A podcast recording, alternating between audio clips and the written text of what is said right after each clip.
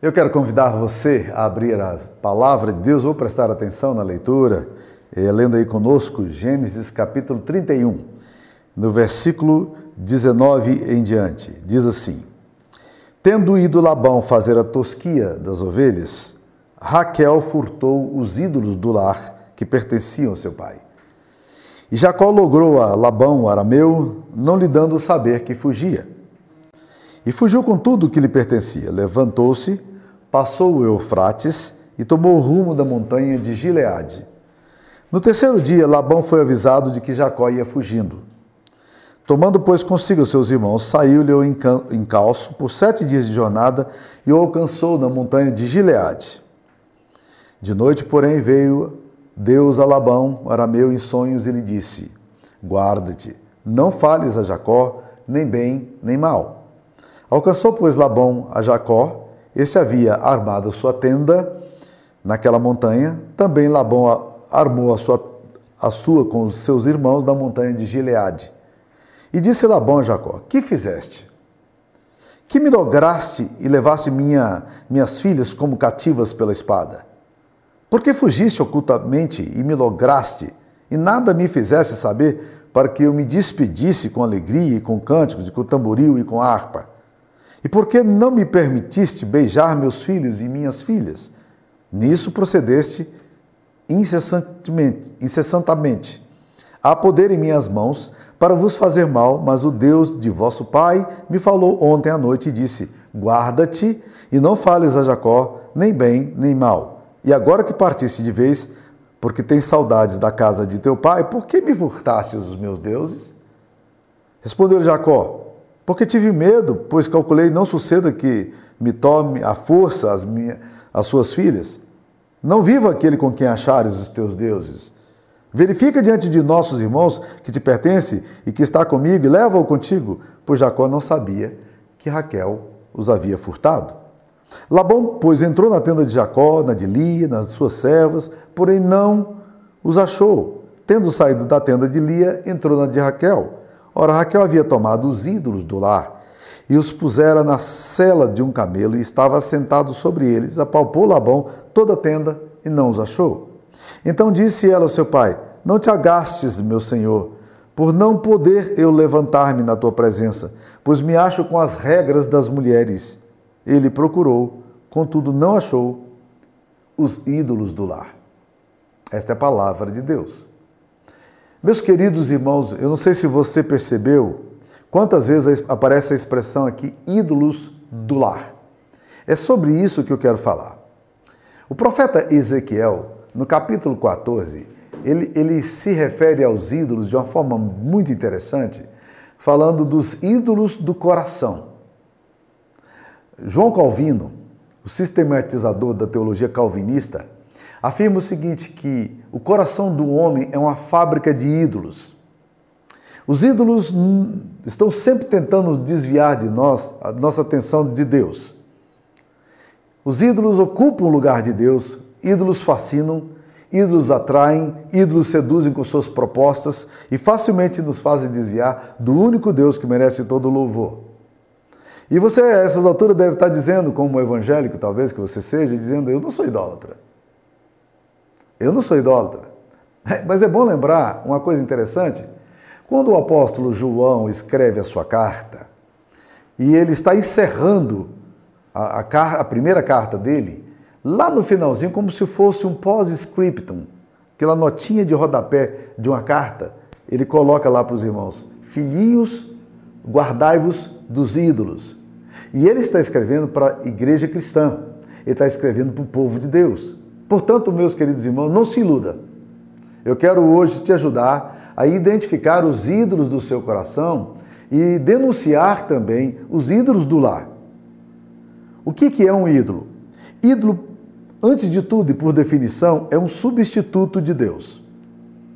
O pecado nos predispõe a querer viver de forma independente de Deus. E no fundo, toda, todo ídolo, ele tenta nos fazer, nos levar a vivermos alienados de Deus e criar alguma coisa que no nosso coração passe, passe a fazer sentido. Passe a fazer sentido.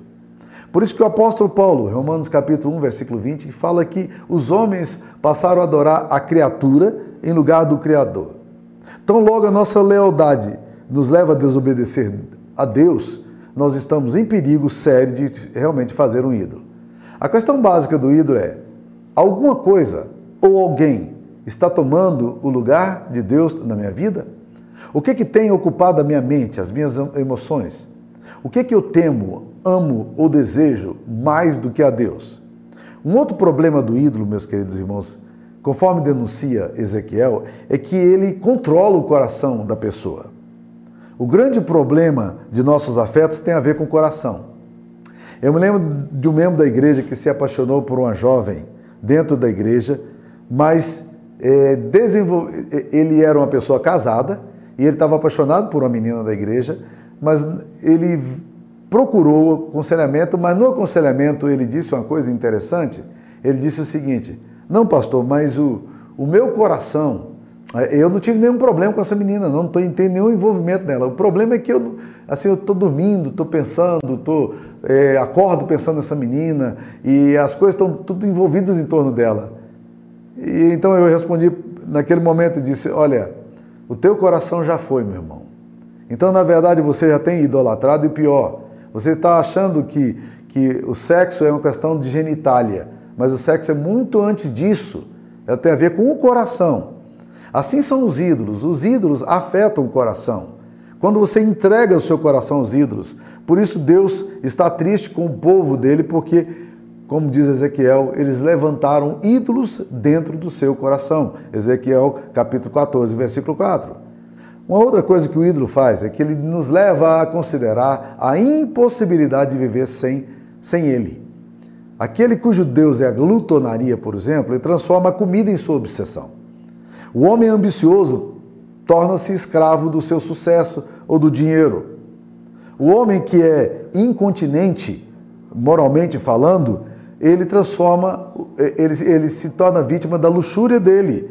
O ganancioso se torna vítima do, do, do, do, dinheiro, o vaidoso se transforma em vítima da sua performance, e a partir daí ele passa a acreditar que se não tiver, se ele não tiver esses ídolos, ele não jamais poderá ser feliz.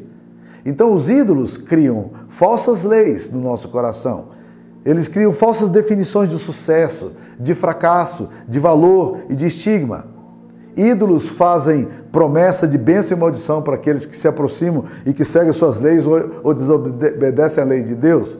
Por exemplo, um ídolo pode dizer para você: se você, se você tiver bastante dinheiro, você vai ser uma pessoa feliz. É o ídolo do dinheiro. Ou, minha vida será sucedida se. E aí você pode colocar qualquer coisa que você acha que realmente é importante para a sua vida.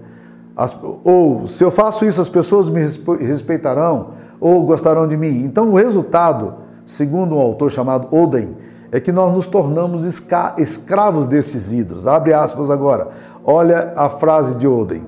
Torno-me ansioso na medida em que idolatro valores finitos. Suponhamos que eu idolatre meu, meu corpo. Diante disso, eu me torno frágil e ansioso quando não tenho mais aquela estrutura bonita que tinha aos 18 anos. Ou se eu idolatro o meu sucesso, quando não estou em evidência, posso me desesperar. Ou se eu idolatro meu dinheiro, eu não consigo pensar na possibilidade de viver sem ele. E me sinto culpado quando esses ídolos não existem. Então, eu experimento um vazio e falta de sentido que alguns chamam de desespero. E as formas mais brandas são o desapontamento, a desilusão e o cinismo. Essa é uma frase de Oden, né? Então, meus queridos, nós temos vários ídolos que podem estar presentes em nossa vida e em nossos lares. Nós temos o ídolo do poder, o ídolo do conforto, o ídolo da dependência, o ídolo do, do, trabalho, o ídolo do materialismo, o ídolo de adorar outras pessoas, achando que a vida só terá, será feliz se você tiver com determinadas pessoas. E esse texto aqui vai nos ensinar alguma coisa interessante para a gente poder entender e desmascarar esse mecanismo dos ídolos. Qual é a história aqui que está nesse texto? Raquel está fugindo de casa, porque tanto ela quanto Lia se sentiam muito oprimidas pelo pai. Então o que, elas fizeram? Elas resolveram desaparecer e largar para trás o seu pai e ir embora. E E isso aconteceu em acordo com Jacó, porque Jacó também não aguentava mais a forma interesseira e manipulativa que o seu sogro lidava com as coisas. Só que eles fizeram tudo errado. O que, que eles fizeram? Eles saíram escondidos. Jacó saiu escondido com suas, com suas esposas, saiu escondido eh, de noite, saiu escondido com seus bens. E quando Labão tomou conhecimento, eles já estavam muito longe da casa. E aí Labão ficou muito enfurecido, porque quando percebeu, Raquel, a sua filha, havia entrado na sua casa e roubado os ídolos dela. Presta atenção. Raquel é esposa de Jacó. O nosso Deus é o Deus de Abraão, de Isaac e de Jacó. Portanto, Raquel está casada com Jacó. Entretanto, o que acontece? Raquel leva consigo seus ídolos. Ela se sente insegura em seguir o Deus de Israel. Ela não está confiante nisso aí. E aí acontece, esse texto nos ensina, meus queridos irmãos, que famílias tendem a criar seus deuses e a construir seus ídolos, como fez Labão e como fez Raquel. Por isso que famílias são facilmente dominadas por conceitos e ideias que se tornam centrais, concentram toda a sua atenção e as fazem esquecer de Deus. Ídolo, por definição, como nós dissemos, é tudo aquilo que ocupa, que rouba o lugar de Deus, que ocupa o primeiro lugar em nossas vidas, que roubam de nós a capacidade de amar e confiar apenas em Deus. Ídolos são substitutos de Deus, porque eles nos fazem crer que não podemos viver sem eles. E famílias tendem a criar seus deuses e a construir seus ídolos. Uma família constrói um Deus da vaidade, outro constrói o Deus da luxúria, outro constrói o Deus do dinheiro, outro constrói do materialismo, outro constrói do sucesso, da reputação e assim por diante. E esse texto também nos mostra, meus queridos irmãos, que ídolos provêm de heranças paternas. Porque o texto aqui nos fala que Raquel vai roubar os ídolos de quem? Do seu pai. São, são heranças é, é, que, que os nossos filhos herdam. São heranças congênitas que estão impregnados na estrutura familiar. Muitos decidiram chamar a isso de maldição hereditária e eu discordo completamente disso. Eu prefiro denominar de padrões familiares e comportamentais idolátricos. Determinadas famílias se enveredam por atitudes sutilmente malignas e, e, isso se torna um padrão na família. Talvez seja esta a razão pela qual o apóstolo Pedro vai afirmar que não foi mediante coisas corruptíveis como prata ou ouro que nós fomos resgatados do nosso fútil procedimento que herdamos dos nossos pais. 1 de Pedro 1,18, mas nós somos resgatados pelo precioso sangue, o sangue do Cordeiro. Então nós herdamos o fútil procedimento paterno da nossa casa, da nossa família, os nossos ídolos. Família é potencial para cultivar gestos e atitudes malignas, desenvolver valores que se tornam profundamente idolátricos e ocupam o coração dos filhos, dos netos e assim por diante. Terceira coisa que eu percebo nesse texto é que os ídolos caminham escondidos debaixo de nossas roupagens e utensílios pessoais. O que que faz a Raquel? Quando Labão chega ali e fala assim: "Vocês roubaram meus ídolos". Jacó dá uma, dá uma palavra para ele, dizendo assim: Olha, você pode punir a pessoa que roubou esses ídolos. Porque Jacó não sabia que a sua esposa querida Raquel é que havia roubado. E aí ele entra, e a cena é muito ruim, porque Jacó depois vai dizer que ficou muito irritado com ele por isso. Ele entra invasivamente com seus homens e vai nas tendas, vasculhando objeto por objeto. Mexe nas coisas, na mala, mexe na sacola, mexe em tudo. E não acha os ídolos. E Raquel sutilmente está aqui do lado de fora, assentada na cela do camelo dela, e por baixo da cela ela colocou os ídolos do lar. E quando o pai se aproxima, ele diz: Papai, não, não fique aí irritado se eu não desço, é porque eu estou eh, nos dias dos costumes das mulheres, estou menstruada, então, então por isso que eu não estou descendo, papai, da cela aqui. E, e o pai vai embora, meus queridos irmãos, mas os ídolos ficam. Ficam onde? Eles ficam debaixo das roupagens, debaixo dos utensílios pessoais, porque os ídolos eles têm poder de camuflar, de se esconder.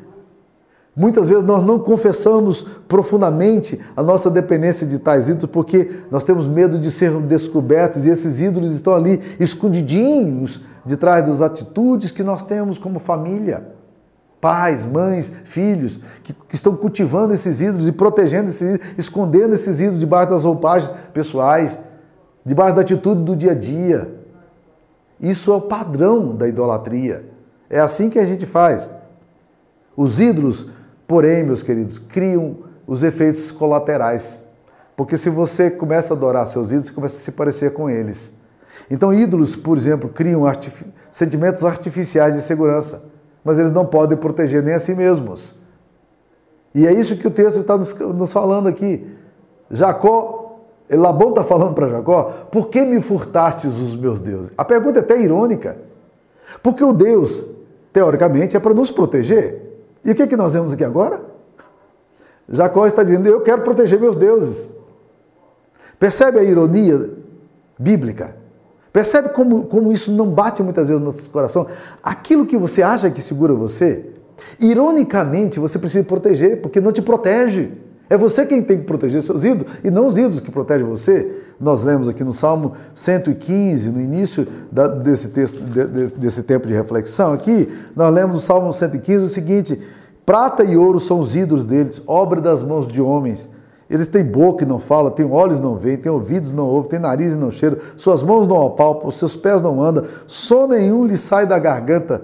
Tornem-se semelhantes a eles os que o fazem e quantos neles confiam. Olha, olha a ironia do texto. Labão está dizendo a Jacó: por que, que você me furtou os meus deuses? Ele deveria pelo menos parar e dizer assim: por que, que eu tenho que ir atrás desses deuses que não são capazes nem de se proteger? Se eles não são capazes de se proteger a si mesmos, por que, que eles me protegeriam? Mas o, idolat, o coração idolátrico não tem essa, essa compreensão.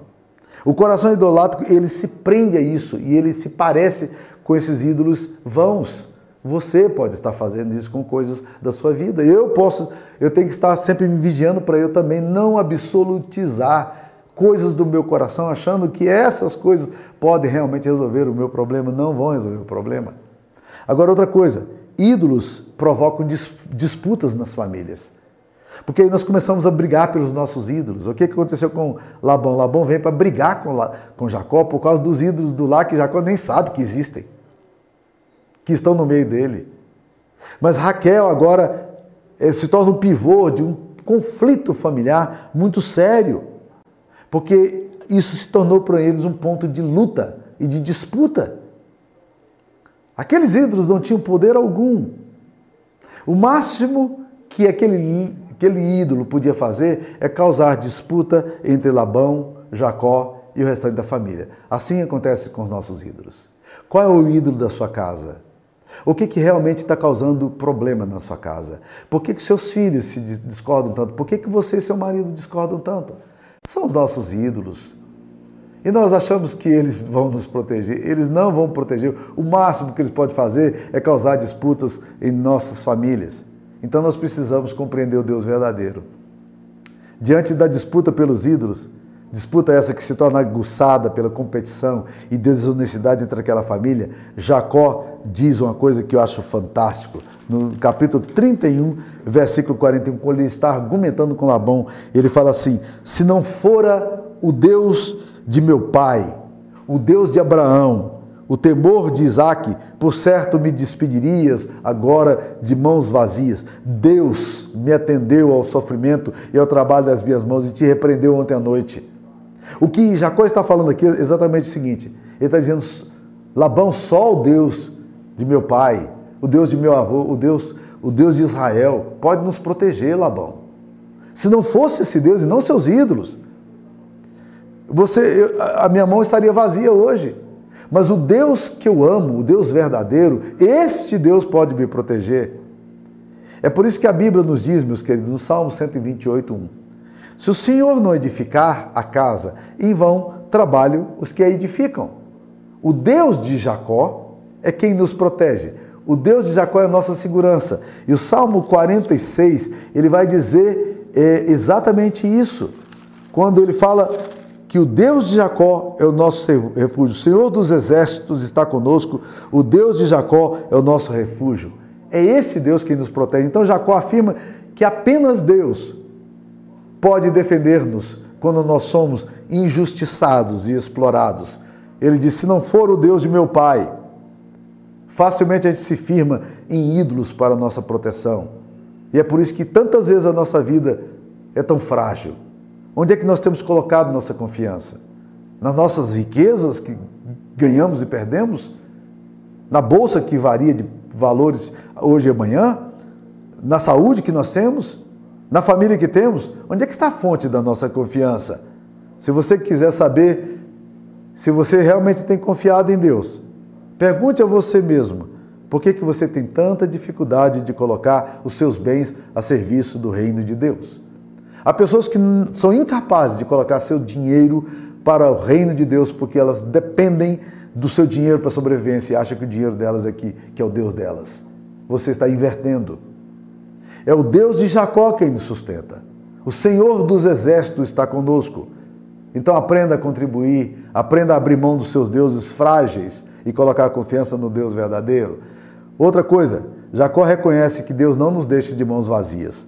E eu acho tão maravilhoso aqui no versículo 42, que ele fala assim: se você, se não fosse o Deus de meus pais, você estaria hoje me despedindo de mãos vazias. Ele está dizendo: olha, não são os ídolos que resolvem o meu problema, Labão. Não são os ídolos que cuidam de mim, Labão, mas são é o meu Deus. Quem enche as minhas mãos, quem abençoa o meu coração, a minha vida, é o Deus de Israel.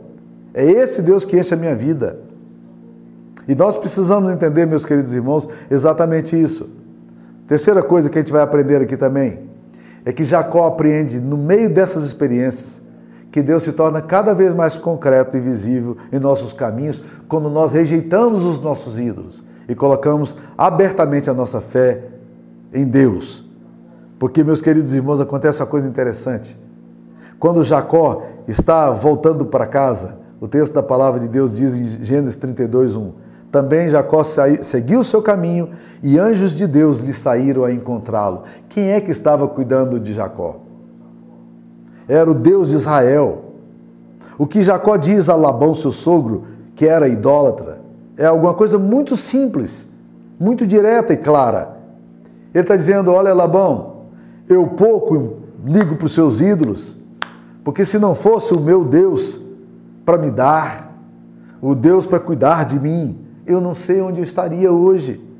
Jacó afirma sua fé e confronta indiretamente a idolatria e dá oportunidade para aquelas, que aquelas pessoas que estão tão ávidas por aqueles ídolos do lar repensem a sua posição. Então Jacó está, na verdade, reafirmando a necessidade de colocar a confiança em Deus e apenas em Deus. Agora, meus queridos irmãos, nós precisamos desmascarar nossos ídolos. Quando Moisés chegou ao arraial, ele quebrou os ídolos depois de estar no Monte Sinai. Porque o seu irmão e o povo de Israel tinham feito um, um bezerro de ouro. O que que, por que, que, já, que Moisés quebra esse ídolo? É porque era uma forma de mostrar a fragilidade dos ídolos. Aquilo ali era uma construção humana. Era apenas um bezerro de ouro. E aí, quando Moisés o quebra, Moisés está denunciando, está desmascarando nós precisamos aprender a perceber a, força dos ídolos em nossa vida e começar a desmascarar. Desmascarar esses ídolos, a demonstrar que nós não confiamos, nós não dependemos dele, mas nós dependemos de Deus e colocamos nossa confiança em Deus. Ídolos criam um campo de ilusão acerca deles e vão dando a impressão a nós de que nós não podemos viver sem eles. Quando na verdade nós só precisamos de Deus e de Deus apenas. E nós precisamos, meus queridos irmãos, também nos regozijar na graça e na obra de Deus. Nós precisamos admitir que temos buscado segurança em nossos esquemas, na nossa justiça própria, mas a grande mensagem do Evangelho é que nós todos somos aceitos em Deus em, por, é, por meio de Cristo. Todos os nossos problemas surgem quando nós nos esquecemos quanto nós somos amados por Deus por meio de Jesus. Quão, honrados nós somos, quão belos nós somos, quão seguros estamos, quão ricos somos, quão respeitados somos, quão livres somos em Cristo Jesus. Todas as outras formas de encontrar sentido e prestígio são vãs. Nós precisamos confiar somente em Jesus, de forma tal que nenhum outro amor nos controle. É isso que a palavra de Deus está nos dizendo aqui, meus queridos irmãos. Nós precisamos aprender a colocar nossa confiança no lugar certo. Como é que está a sua vida? Em quem você tem confiado? Quem você tem amado? Quem você tem temido mais do que a Deus? Quais são os ídolos que estão controlando a história da sua família? Você pode estar certo de que os conflitos que estão surgindo na sua casa são sempre por causa de ídolos que você tem construído neles, na sua casa. Os conflitos que você tem vivido no seu coração são por causa dos ídolos do seu coração. Lutero disse uma coisa importantíssima que nós não podemos esquecer. Ele disse: normalmente nós quebramos todos os nove mandamentos porque anteriormente nós quebramos o primeiro e essencial. Esse é o ponto de partida. Qual é o primeiro mandamento? O primeiro mandamento é: não terás outros deuses diante de mim. No dia em que você colocar outros deuses diante do Deus verdadeiro, o resultado será confusão, o resultado será quebra da lei, o resultado será fracasso, porque os ídolos são impotentes. Eles não podem controlar a sua história. Eles não podem te, te proteger porque eles não protegem nem a si próprios. Os ídolos são frágeis, eles são de barro, eles são quebráveis, eles são vulneráveis. Não coloque a sua confiança em ídolos, coloque a sua confiança em Deus e apenas em Deus. Essa é a mensagem do Senhor para o nosso coração hoje. Eu queria orar por você. Eu queria que, se você identificou algum ídolo enquanto estamos falando aqui, algum ídolo da sua família, ou algum ídolo do seu coração, você já pudesse colocar isso aí diante de Deus, dizendo: Deus, me ajude a perceber que isso que tem sido a minha falsa confiança nada mais é do que um ídolo que eu tenho construído na minha história. Me dê a graça, ó Deus querido, de rejeitar esses ídolos e de colocar a minha confiança somente no Senhor. Em nome de Jesus. Amém, Senhor. Deus abençoe a sua vida, a sua história. Fique com Deus, meu irmão, minha irmã.